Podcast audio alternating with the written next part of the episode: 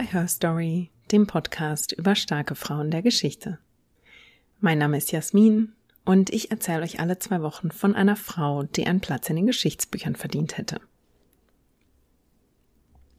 Bevor wir loslegen, natürlich wie immer ein großes Dankeschön für eure Nachrichten, für eure sehr lieben Reviews, die ihr auf Apple Podcast und ähm, ja auf den eingängigen Plattformen hinterlassen habt, für eure Tweets und Nachrichten, die mich über Instagram und Twitter erreichen und natürlich auch ein ganz großes Dankeschön an diejenigen von euch, die Her Story auf Steady unterstützen.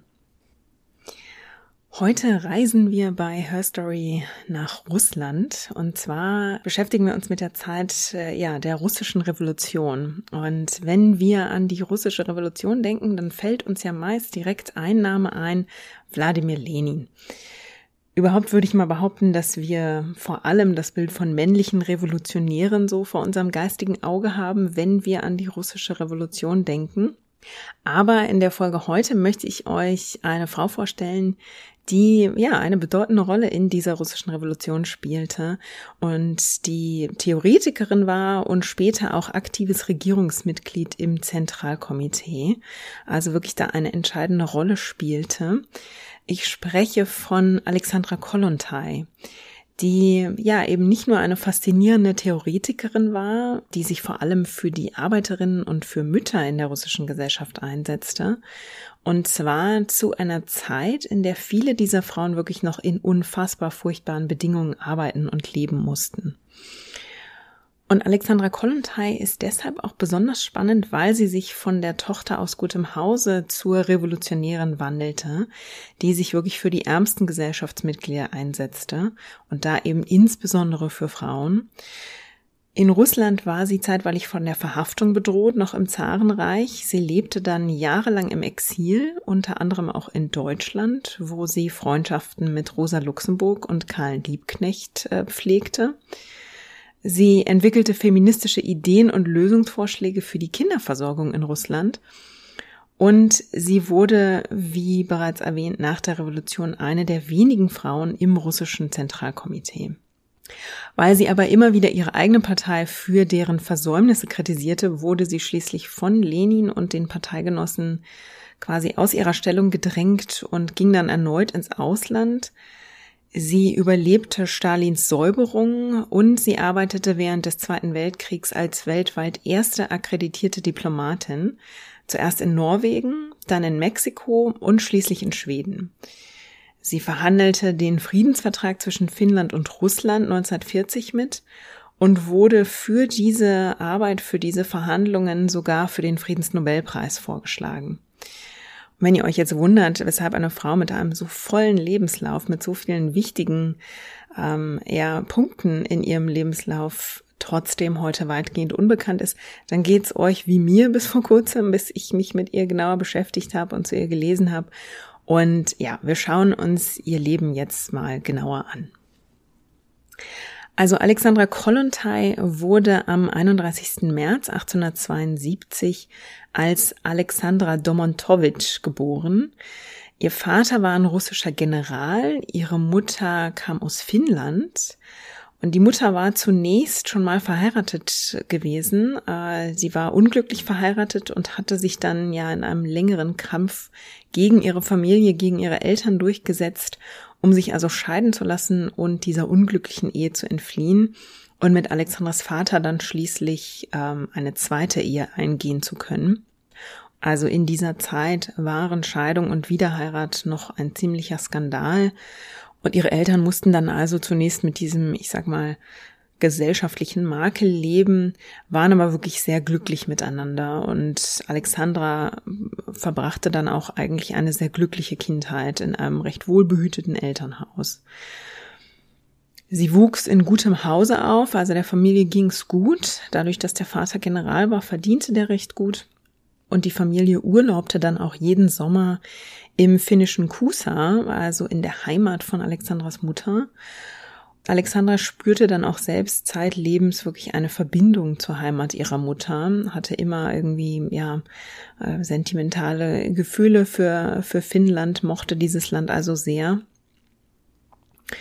Sie wurde zu Hause unterrichtet und interessierte sich wie ihr Vater für Geschichte vor allem und Alexandra war auch ein Sprachentalent. Ähm, das war ja damals häufig so, dass gerade in den gehobeneren Haushalten mehrere Sprachen gesprochen wurden. Und hier war es also so, dass zu Hause mit der Mutter und den Schwestern Französisch gesprochen wurde. Sie hatte eine englische Gouvernante oder Erzieherin, mit der sprach sie also Englisch.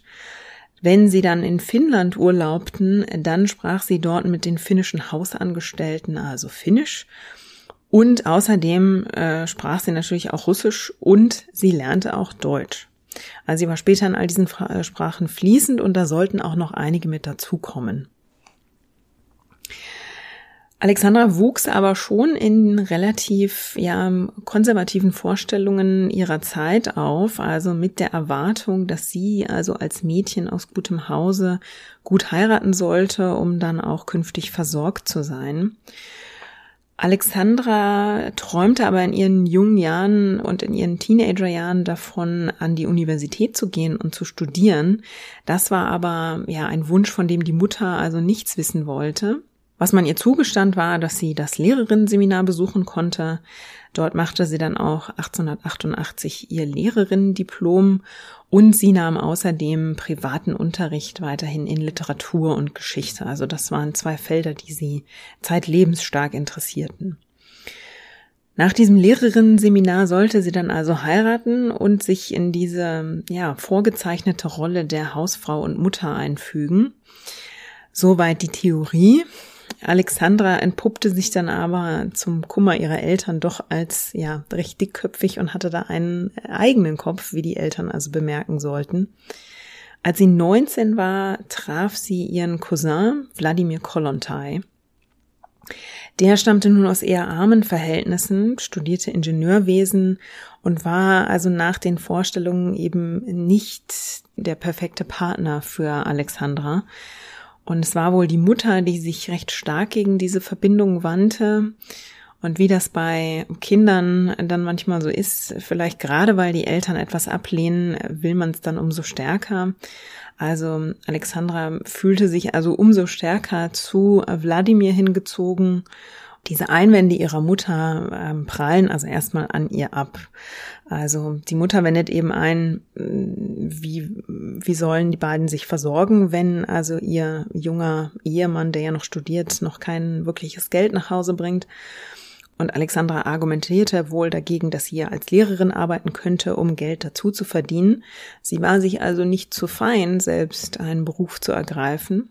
Die Mutter machte sich dann darüber lustig und zog Alexandra damit auf, dass sie ja nicht mal ihr eigenes Bett zu Hause machen müsste und auch gar nicht machen könnte. In dieser kleinen Anekdote zeigte sich aber schon, dass Alexandra sich eben nicht zu fein war, auch in diese, ja, in die arbeitende Bevölkerung einzutreten, sag ich mal. Also sie hatte kein Klassendenken in der Form, dass sie von diesen privilegierten Verhältnissen, in die sie selbst geboren worden war, von denen auf ärmere Mitmenschen herabblickte oder um, sich für solche Dinge zu fein war, also für Dinge wie arbeiten gehen. Im Gegenteil, also sie entwickelte mit der Zeit eine starke Zuneigung genau für diese arbeitende Klasse, für die Arbeiterinnen und Arbeiter. Und da wurde sie sicherlich auch von den politischen Einstellungen ihres Vaters mitgeprägt, die ja ein Stück weit liberal waren für seine Zeit. Also der Vater hatte im russisch-türkischen Krieg gedient und sich dann intensiv auch mit den Verhältnissen dort auseinandergesetzt und eben generell auch mit den Verhältnissen in diesem Zarenreich Russland. Und er hätte das eigentlich ganz gern reformiert gesehen. Also Russland war ja seit 1721 ein Kaiserreich, das vom Zar beziehungsweise von einer Zarin regiert wurde. Und diese Zarenherrschaft war also seit 1721 zunehmend autokratisch geworden, gerade im, in den 1800er Jahren. Und Alexandras Vater hätte zum Beispiel gern eine liberale Reform des Zarentums gesehen, also eine, in der es zum Beispiel auch eine Verfassung gab und eben nicht alle Gewalt allein beim Zaren lag. Und da war er auch nicht der einzige Kritiker des Zarentums. Also in der zweiten Hälfte des 19. Jahrhunderts ja, mehrte sich der Missmut gegen das Zarentum und er nahm auch immer radikalere Züge an. 1879 gründete sich eine Vereinigung namens Narodnaya Volja, auch Volkswille genannt. Und diese Vereinigung, ja, die würde man heute eigentlich als terroristische Vereinigung wohl bezeichnen. Die wollten den Zaren aus dem Weg haben. Und die verübten dann im März 1881 auch tatsächlich ein Attentat auf Zar Alexander II., der bei diesem Attentat auch starb. Es gab dann einen, einen Nachfolger, Alexander III. Und wenige Monate später wurden dann sechs Mitglieder dieser Gruppe für dieses Attentat hingerichtet. Und diese Vorgänge und auch die Hinrichtung der Gruppenmitglieder, die hinterließen einen tiefen Eindruck bei der jungen Alexandra. Also sie beschäftigte sich ähm, mit diesen ähm, Vorkommnissen, mit diesen, mit dieser Kritik am Zarenreich und die Eltern beobachteten diese Tendenzen mit einer gewissen Sorge, genauso wie sie also diese Liebe zu Wladimir Kollontai mit einer gewissen Sorge beobachteten. Und sie hofften dann zunächst noch, dass sie die Beziehung zwischen Alexandra und Wladimir torpedieren könnten, indem sie, wie das damals so gern der Fall war, die Tochter auf Reisen schickten, also in ferne Länder, in dem Fall nach Europa, wo sie auf andere Gedanken kommen sollte. Aber Alexandra kehrte dann 1893 mit dann 21 Jahren zurück und war also noch immer sehr eng mit ihrem Cousin Wladimir verbunden und die beiden heirateten dann tatsächlich auch noch im gleichen Jahr. Und Alexandra wurde kurz darauf schwanger und brachte 1894 dann den gemeinsamen Sohn Michael zur Welt.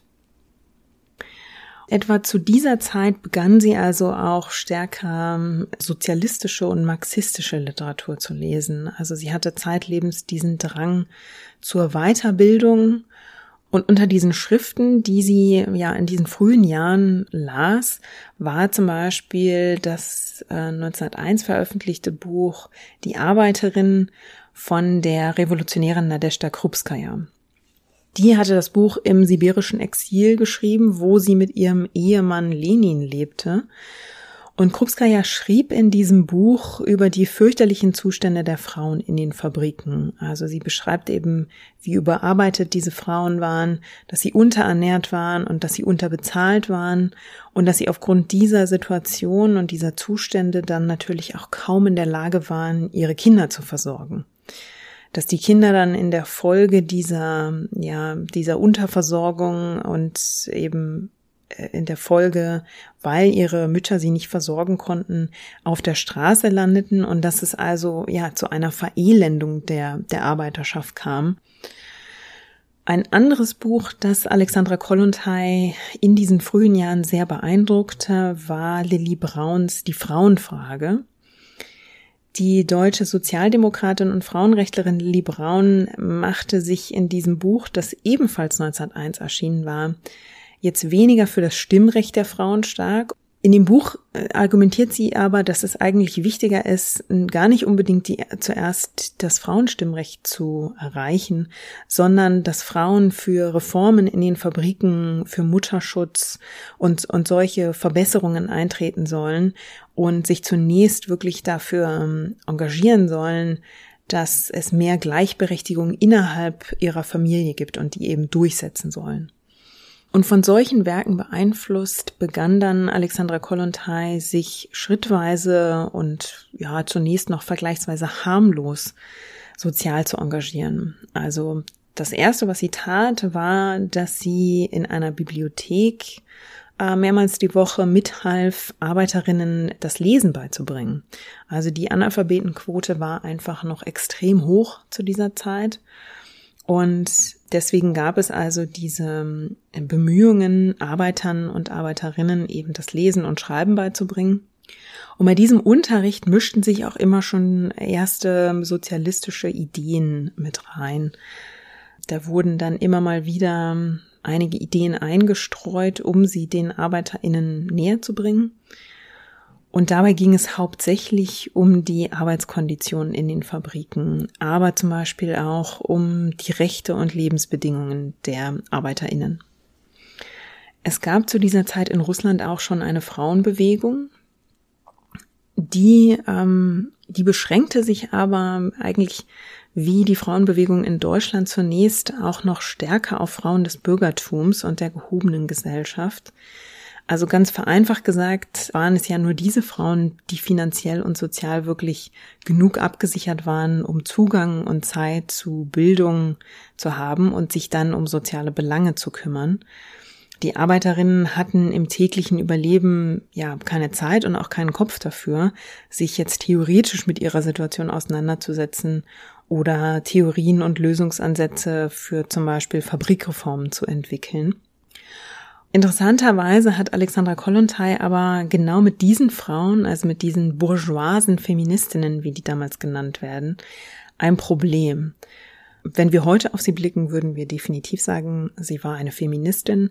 Sie selbst bezeichnete sich aber trotz ihres Engagements für Frauen nicht als Feministin, sondern lehnte die Feministinnen, so wie sie sie verstand, auch ja ab, weil sie nämlich diese gut gestellten Frauen dafür kritisierte und daran zweifelte, dass sie wirklich wussten, was für Arbeiterinnen gut war und dass sie sie wirklich aus ihrer Armut befreien könnten. Das ist also gerade insofern spannend, weil Kollontai selbst ja auch aus besserem Hause kam und man von ihr also auch sagen könnte, sie sei eine dieser bourgeoisen Feministinnen. Aber der Unterschied bei Kollontai ist, dass sie in ihrem Engagement also wirklich den Kontakt mit Arbeiterinnen sucht, dass sie Statistiken zusammenträgt und wirklich versucht, den Frauen die Fähigkeit zu geben, sich mit eigener Kraft für ihre Sache zu engagieren.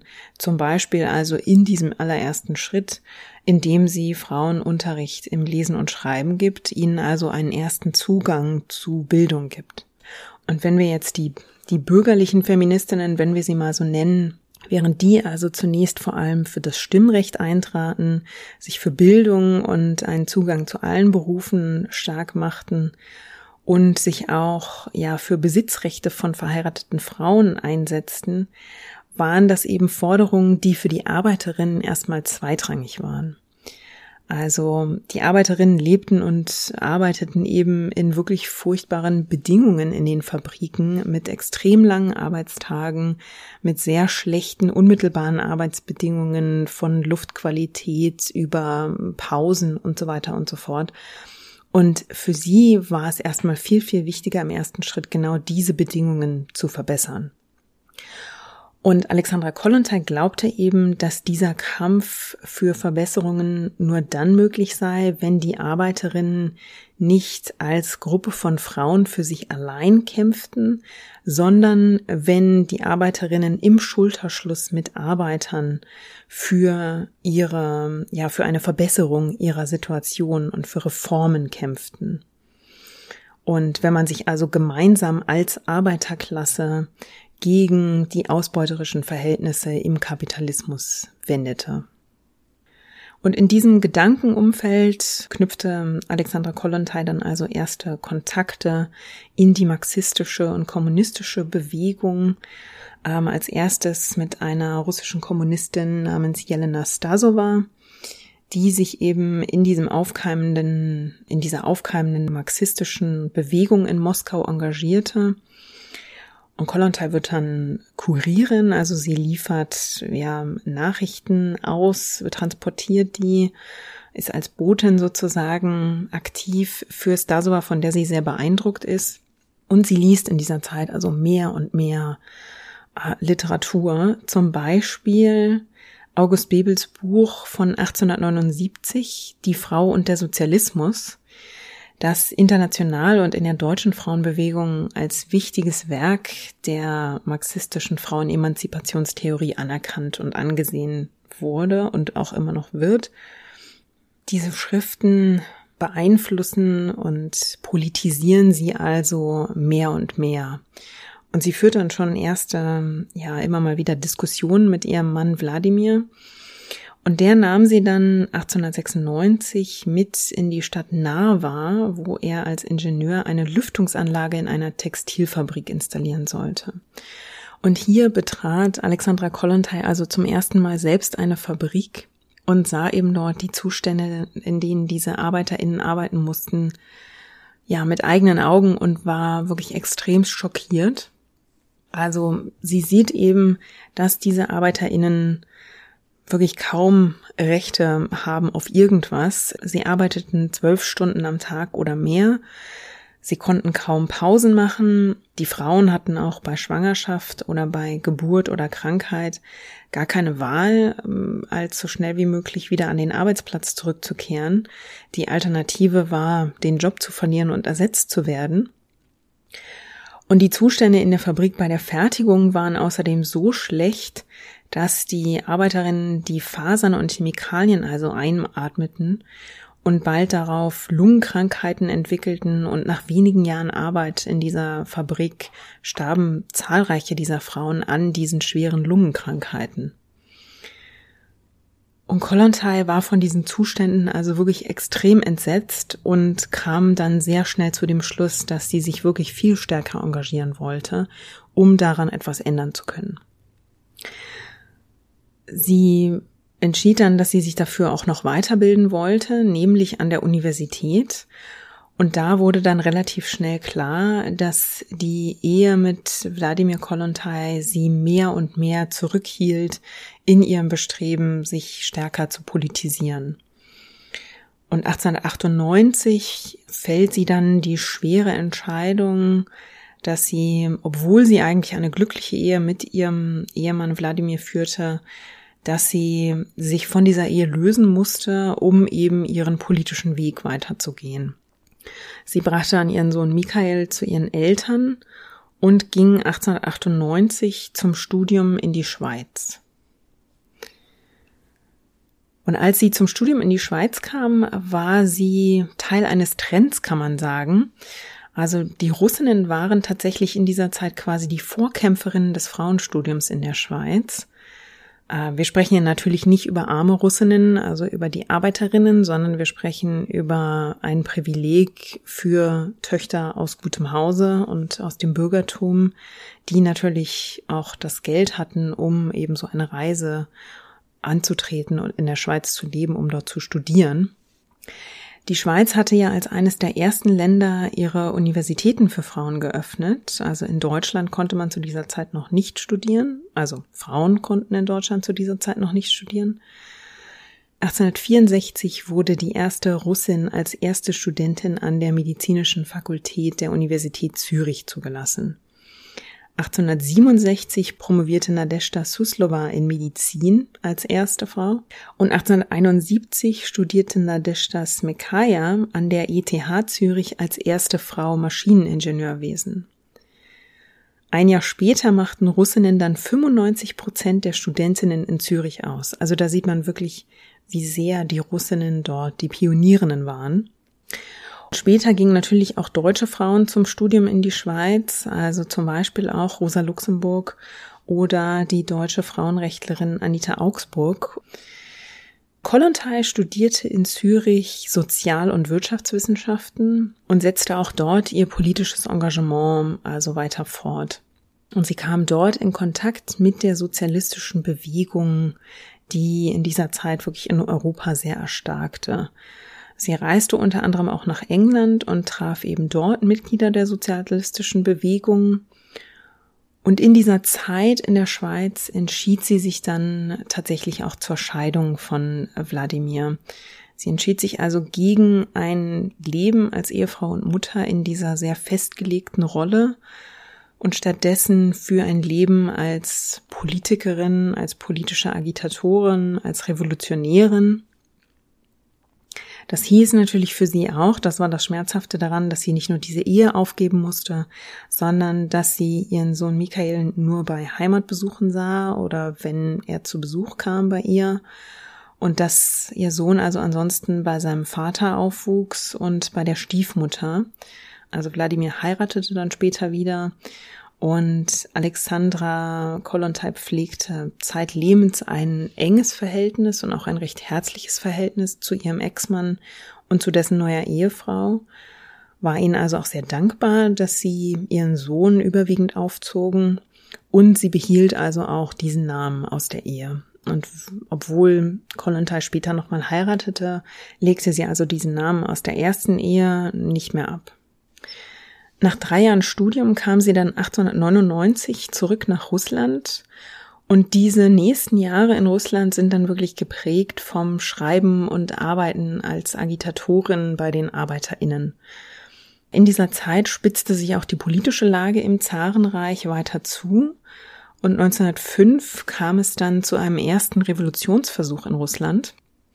Also nach einer Streikwelle marschierten damals Zehntausende Arbeiterinnen am 9. Januar 1905 vor den Winterpalast des Zaren. Und dort standen sie dann mit ihren Bannern und Plakaten und forderten vom Zaren zum Beispiel bessere Bedingungen in den Fabriken.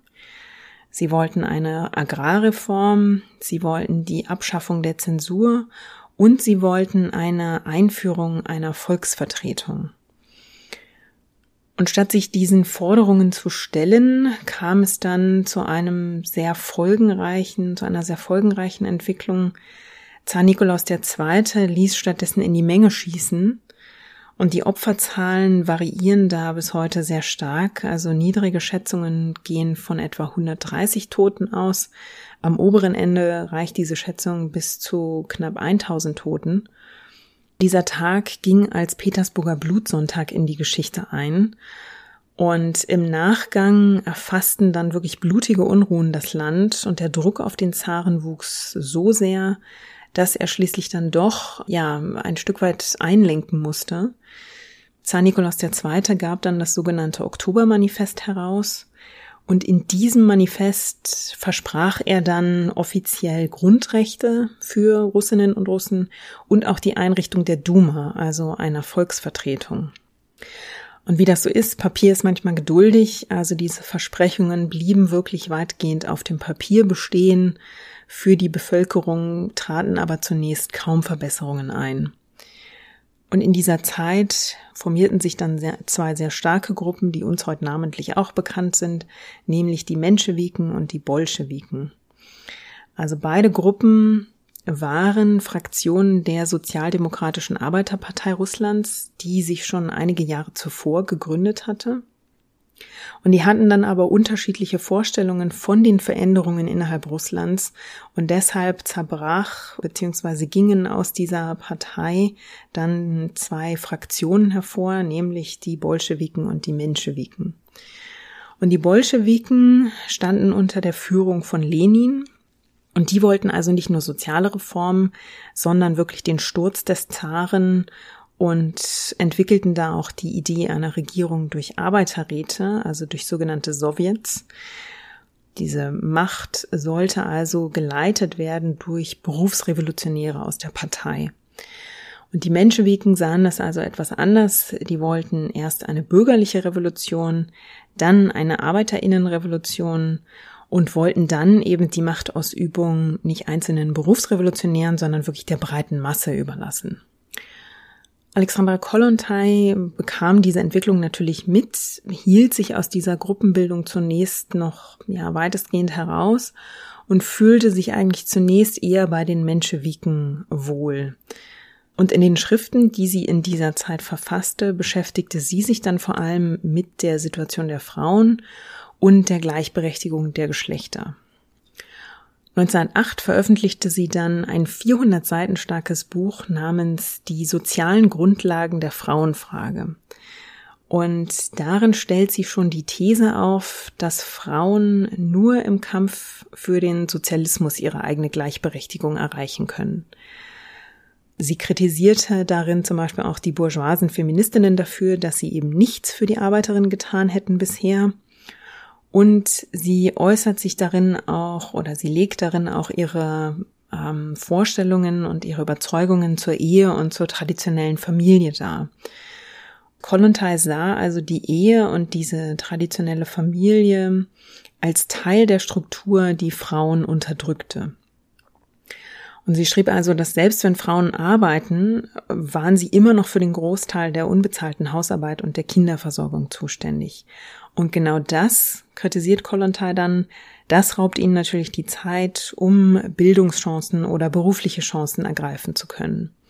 Und daraus entwickelte Kollontai dann die These, dass es eine kollektive Kinderversorgung geben müsste. Also nur wenn Frauen ihre Kinder in Kinderkrippen oder Kindertagesstätten bringen können, haben sie mehr Zeit, um sich eben solchen Bildungs- oder Berufschancen zu widmen. Und genauso wollte sie auch das Kochen und das Reinigen, also wirklich so diese, diese grundlegenden Hausarbeiten kollektiviert sehen, also dass das wirklich irgendwie ausgelagert wird, damit Frauen eben ja wertvolle Zeit gewinnen und dadurch natürlich auch Autonomie und Selbstbestimmung über ihr Leben gewinnen. Und sie schreibt damals zum Beispiel, die Struktur der heutigen Familie, die entweder durch Gewohnheitsrecht oder per Gesetz so bestätigt wird, unterdrückt die Frau nicht nur als Person, sondern als Ehefrau und Mutter. In den meisten Ländern der zivilisierten Welt drängt das Bürgerrecht die Frau in eine mehr oder minder starke Abhängigkeit von ihrem Ehemann und gibt dem Ehemann nicht nur das Recht, über ihren Besitz zu verfügen, sondern auch eine moralische und physische Dominanz über sie auszuüben. Also das sind wohlgemerkt Sätze aus dem Jahr 1908 im revolutionären Russland, die auch wirklich heute noch ja, viel Aktualität haben. Da steckt auch heute noch viel drin, wo wir uns leider wiedererkennen können. Und wenn man also ihre Überzeugungen aus diesem Werk und ihre Sätze so nachklingen lässt, dann wird sich ja schnell bewusst, dass Kollontai also eine talentierte und mitreißende Autorin und auch Rednerin war. Und sie entpuppte sich dann wirklich auch als begabte Agitatorin und war für ihre Reden und ihre kritischen Schriften gegen die Regierung des Zaren dann auch bald sehr berühmt und vielleicht auch ein Stück weit berüchtigt. Sie trieb das dann so ein bisschen auf die Spitze, als sie ein weiteres Buch veröffentlichte über die Heimat ihrer Mutter, also über Finnland. Und in diesem Buch Finnland und der Sozialismus beschrieb sie also die Lage im Land und forderte dann die finnischen Bürgerinnen auf, sich gegen das russische Reich zu erheben. Und ja, wenig überraschend wurde dieses Buch also im Zarenreich nicht besonders gut aufgenommen. Die Lage hatte sich also so zugespitzt und Kollontai galt also mittlerweile als eine solche Agitatorin, dass ihr die Verhaftung drohte. Und sie musste dann notgedrungen 1908 ins Exil gehen. Sie zog dann für ihr Exil zunächst nach Berlin und dort knüpfte sie wirklich enge Kontakte mit Clara Zetkin, mit Rosa Luxemburg, mit Karl Liebknecht und auch mit Ottilie Bader. Sie beobachtete also sehr genau die Entwicklung und die Positionen der Sozialdemokratie. Sie tauschte sich ähm, sehr eng mit den Sozialdemokratinnen und auch mit den ähm, Kommunistinnen aus und war wirklich sehr beeindruckt von deren Ideen, die, die sie eben in Deutschland entwickelten. Und vor allem mit Luxemburg, Liebknecht und Zetkin verband sie dann wirklich bald eine sehr enge Freundschaft. Und Jahre später, als Rosa Luxemburg und Karl Liebknecht dann ermordet wurden, war sie davon wirklich sehr schwer getroffen, weil gerade mit Karl Liebknecht war sie geistig auch wirklich sehr verbunden. Also die beiden verbrachten wirklich viel Zeit über Ideen, ähm, gesellschaftliche Ideen, politische Ideen zu diskutieren und waren sich da sehr, sehr nah. Diese, diese Bewunderung für die deutsche Bewegung bekommt dann aber einen herben Schlag mit dem Ausbruch des Ersten Weltkriegs. Also Kollontai war zu dieser Zeit wirklich große Pazifistin und strikt gegen den Krieg und strikt gegen Gewalt. Und sie war sehr schwer getroffen davon, dass die Sozialdemokratie den Krieg mit unterstützte. Kollontai war dann also schwer getroffen davon, dass die Sozialdemokratinnen den Krieg unterstützten. Kurz nach dieser Enttäuschung orientierte sie sich politisch auch ein Stück weit um. Also sie brach mit den Menschewiken und engagierte sich dann fortan allerdings weiter aus dem Exil für die Bolschewiken. Kollontai verließ dann Deutschland, reiste durch Dänemark und fand dann in Schweden Sozialdemokratinnen, die dem Krieg kritisch gegenüberstanden. Sie lebte dann dort eine Weile, trat dort als Rednerin auf und trieb es dann dort allerdings als Rednerin so weit, dass man sie in Schweden dann kurzzeitig inhaftierte. Von Schweden zog sie dann nach Norwegen und dort lebte sie dann bis 1917. Und in dieser Zeit unternahm sie dann auch eine viermonatige Vortragsreise durch die USA, wo sie in über 80 Städten auftrat und Reden über den Sozialismus, über Frauenrechte und über Pazifismus hielt. Das kann man sich vielleicht heute ein bisschen schwer vorstellen, dass da russische ähm, Agitatorinnen mit ja, revolutionären Ideen durch die USA reisen und Vorträge halten.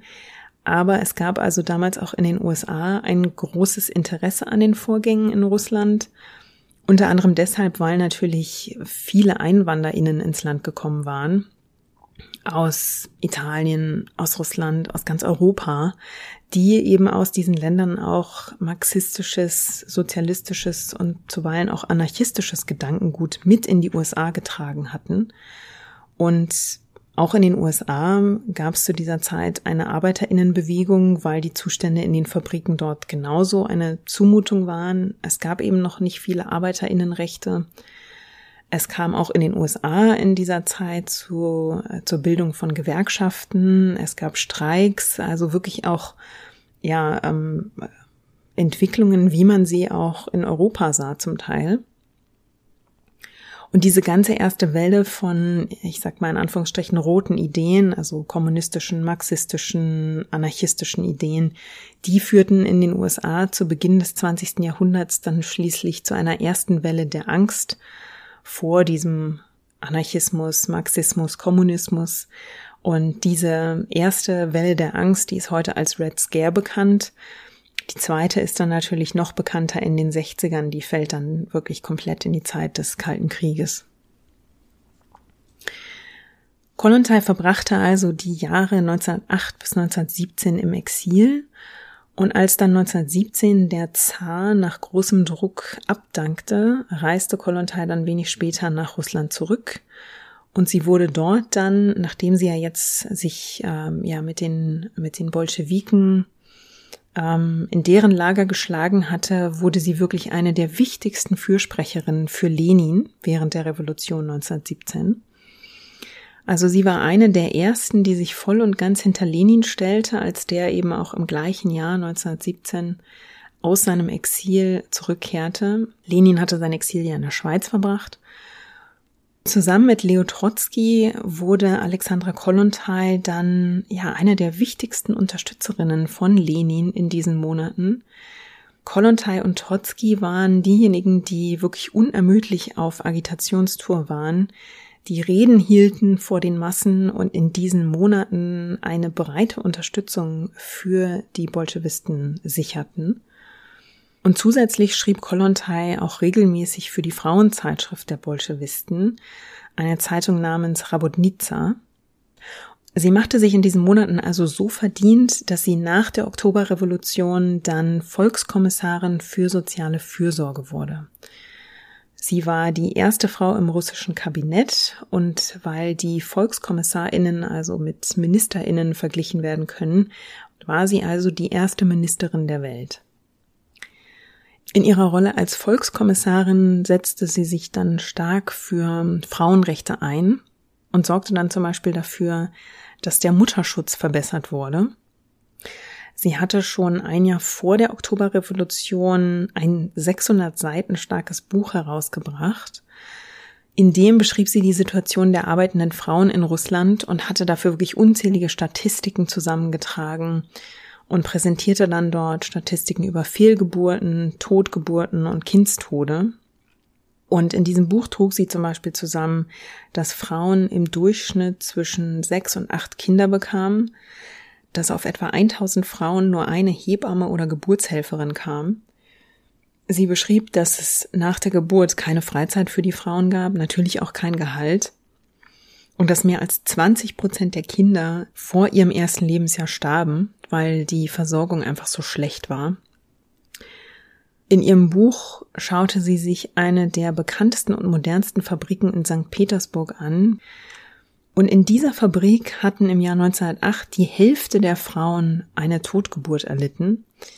Bei vielen der Frauen fanden sich in der Muttermilch Giftstoffe der Chemikalien, mit denen sie in der Fabrik arbeiten mussten. Und Kollontai verglich dann diesen Zustand mit anderen Gesetzen für Schwangere und für Mütter in ganz Europa und argumentierte also, dass die Verbesserung der Zustände für Frauen und Mütter wirklich die oberste Priorität der Revolution und der Revolutionäre sein müsste. Und als sie dann Volkskommissarin wird, macht sie sich also daran, diesen Anspruch auch umzusetzen.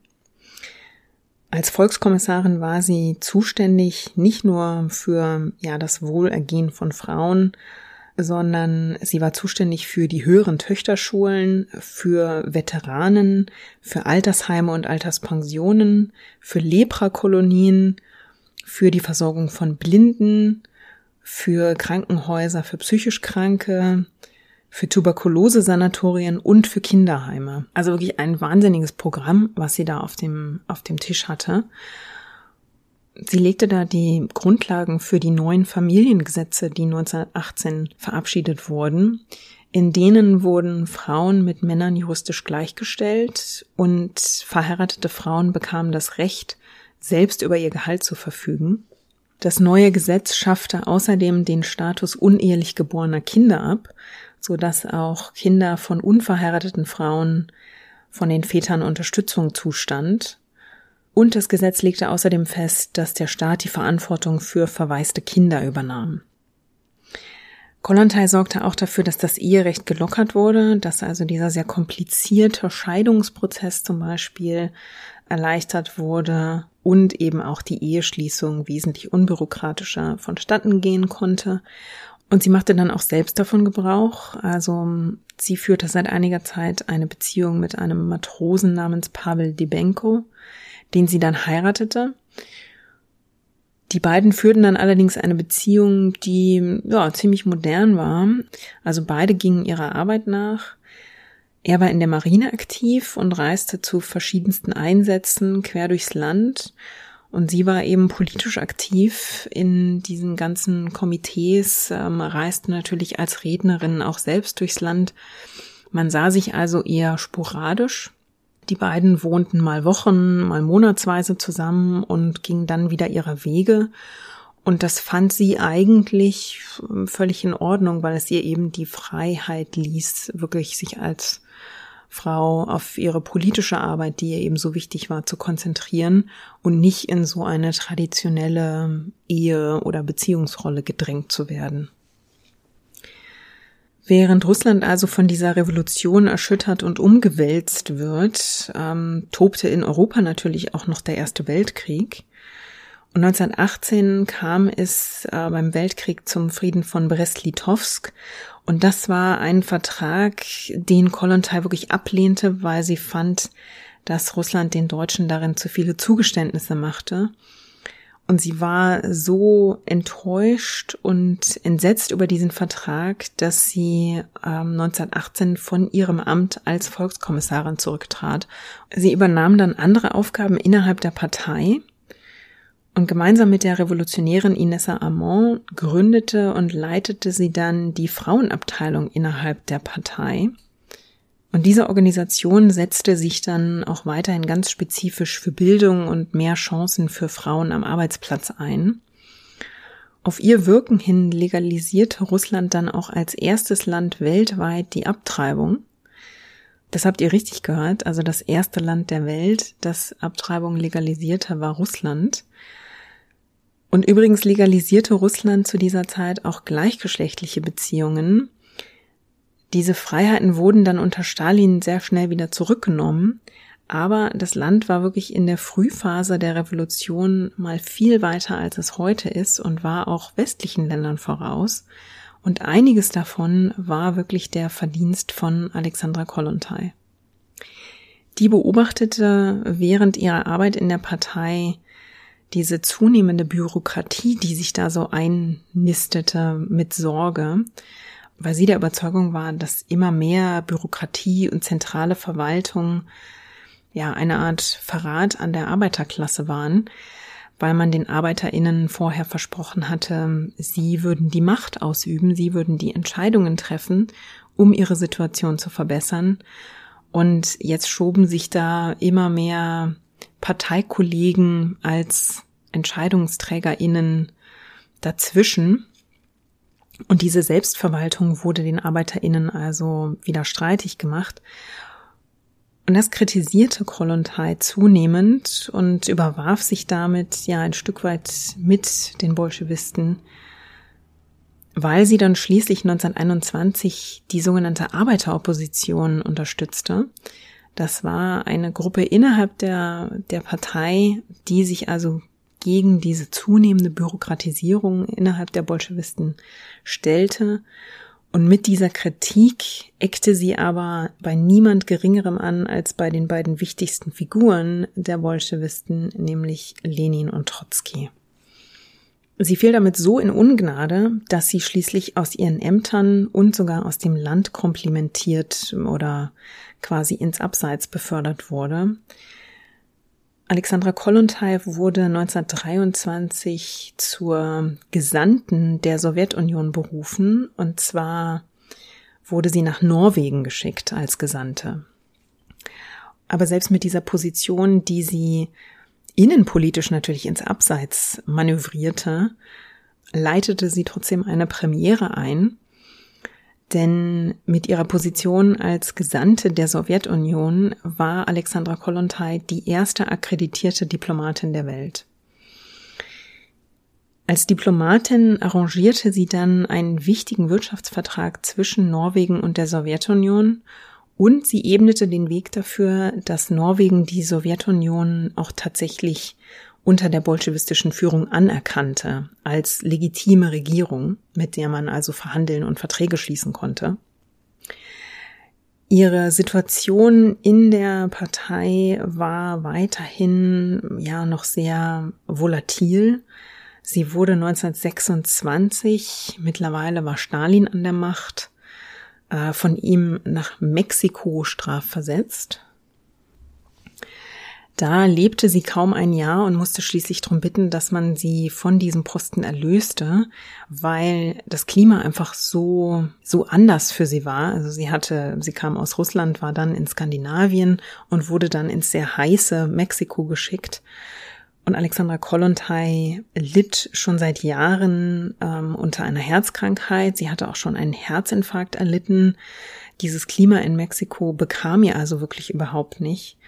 Und obwohl sie das Land wirklich sehr lieben lernte, die Kultur und auch, ja, gerade die, die so politischen Entwicklungen in Mexiko sehr mit Interesse beobachtete, weil auch Mexiko eine marxistische und kommunistische Entwicklung durchmachte, ähm, musste sie dann eben darum bitten, dass sie von diesem Posten in Mexiko eben abberufen wurde. Und 1927, nach weniger als einem Jahr in Mexiko, ging sie dann erneut nach Norwegen und arbeitete in Oslo also als Diplomatin. Dort war sie dann drei Jahre tätig, bevor sie 1930 nach Stockholm wechselte. Von Stockholm aus beobachtete sie dann den Aufstieg der Nazis in Deutschland und gemeinsam mit der spanischen Botschafterin war sie dann die einzige, die den Nazi-Offiziellen den Empfang in ihrer Botschaft verweigerte. Sie war also wirklich entsetzt über den Aufstieg der Nazis und ja, aus diesem Grund akzeptierte sie wohl auch den immer grausamer herrschenden Stalin, der trotz seiner grausamen Herrschaft in dieser Zeit von vielen Russinnen und Russen als der starke Mann angesehen wurde, der ihr Land vor der faschistischen Gefahr von Hitler ja schützen konnte und verteidigen konnte. Ihre, ja, ihre Unterstützung und ihr Schweigen zu Stalins grausamer Herrschaft ist definitiv ein problematischer Punkt in Kollontais Biografie. Also sie hat sich dazu eben nie offen geäußert, beziehungsweise nie offen Stellung gegen Stalin bezogen. Sie schwieg weitgehend, zumindest öffentlich, zu den Säuberungen.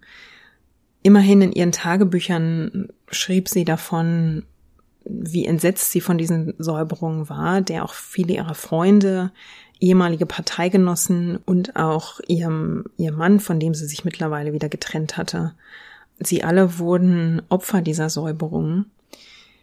Und sie erlaubte sich aber offiziell also keine Kritik an Stalin. Und das ist also, wie gesagt, bis heute ein ja ein problematischer Punkt in ihrer Biografie. ForscherInnen, die heute zu ihr arbeiten, glauben, dass neben dieser Hoffnung, dass Stalin Russland vor dem Einmarsch Hitler Deutschlands schützen könne, auch ein Stück weit damit reinspielte, dass sie natürlich Angst und Sorge hatte um ihren, ihren Ex-Mann Wladimir und auch um ihren Sohn Mikhail, weil mm, es immer deutlicher und bekannter wurde, dass Stalin natürlich auch vor den Familien von DissidentInnen nicht Halt machte und sie eventuell also eben auch Sorge hatte, wenn sie sich offiziell gegen Stalin stellen würde, dass man dann eben in ihrer unmittelbaren Familie, sprich ihren Sohn und ihren ihren ersten Ehemann ähm, und vielleicht auch dessen Frau, dass sie dort alle diesen Säuberungen auch zum Opfer fallen könnten. Also das ist ein Erklärungsansatz, der da vielleicht mit reingespielt hat. Als Diplomatin hatte sie natürlich durch Stalins immer deutlicher werdende Terrorherrschaft eine ambivalente und schwierige Position.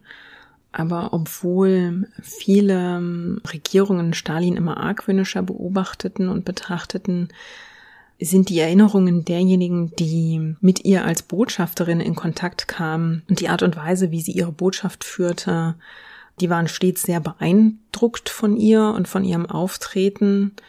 Während man Stalins Herrschaft ablehnte, zollte man Kollontai persönlich doch auch ein Stück weit immer Respekt für ihr persönliches Auftreten. Und als die Sowjetunion dann 1935 in den Völkerbund aufgenommen wurde, war Alexandra Kollontai auch Teil der sowjetischen Delegation in Genf. Der Höhepunkt ihrer Karriere als Diplomatin ist sicherlich ihr Einsatz 1939-40. Ähm, da verhandelte sie den Frieden im Winterkrieg zwischen Russland und Finnland.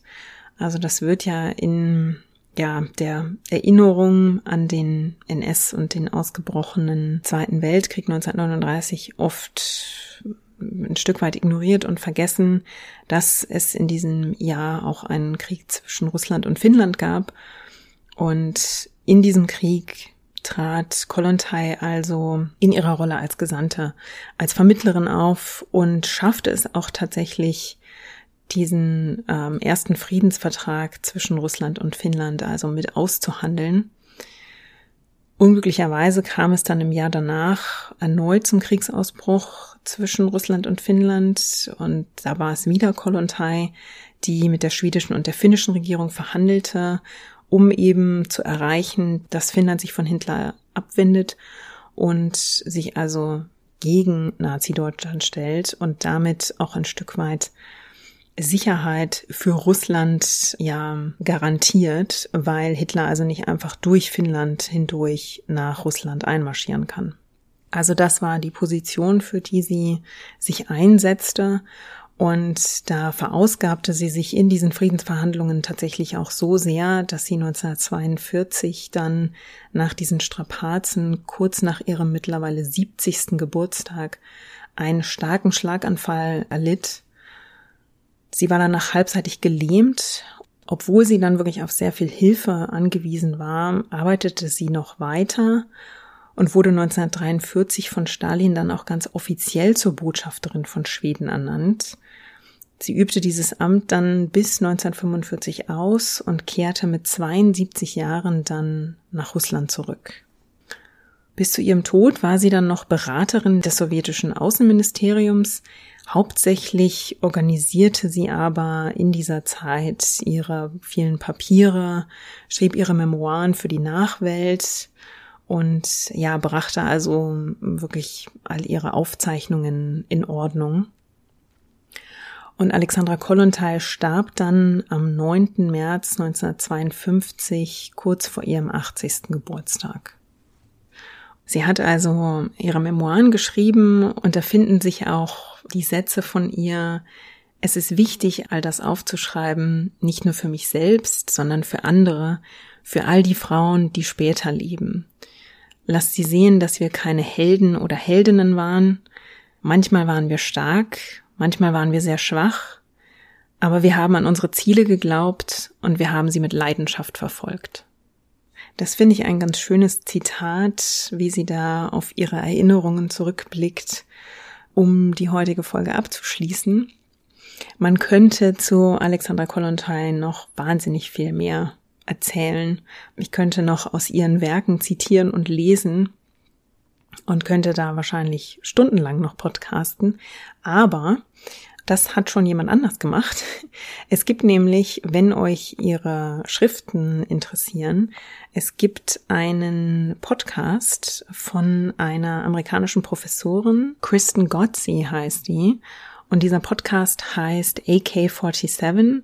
Und in diesem Podcast liest sie aus 47 Werken von Kollontai. Also ihr seht schon, da ist einiges zusammengekommen. Und das Schöne daran ist, also sie greift einzelne ähm, Passagen heraus.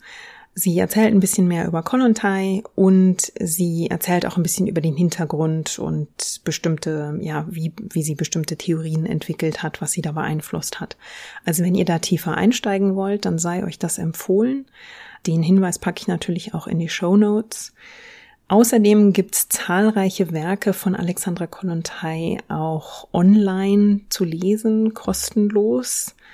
Und zwar auf marxist.org. Dort sind viele ihrer Werke zusammengetragen. Den Link packe ich euch auch in die Show Notes. Der Hinweis noch dazu, dass die auf Englisch sind, die Werke, die dort erscheinen. Ja, und die Hauptquelle zur Episode, die Biografie über Alexander Kollontai, die verlinke ich euch, beziehungsweise liste ich euch natürlich auch in den Show Notes.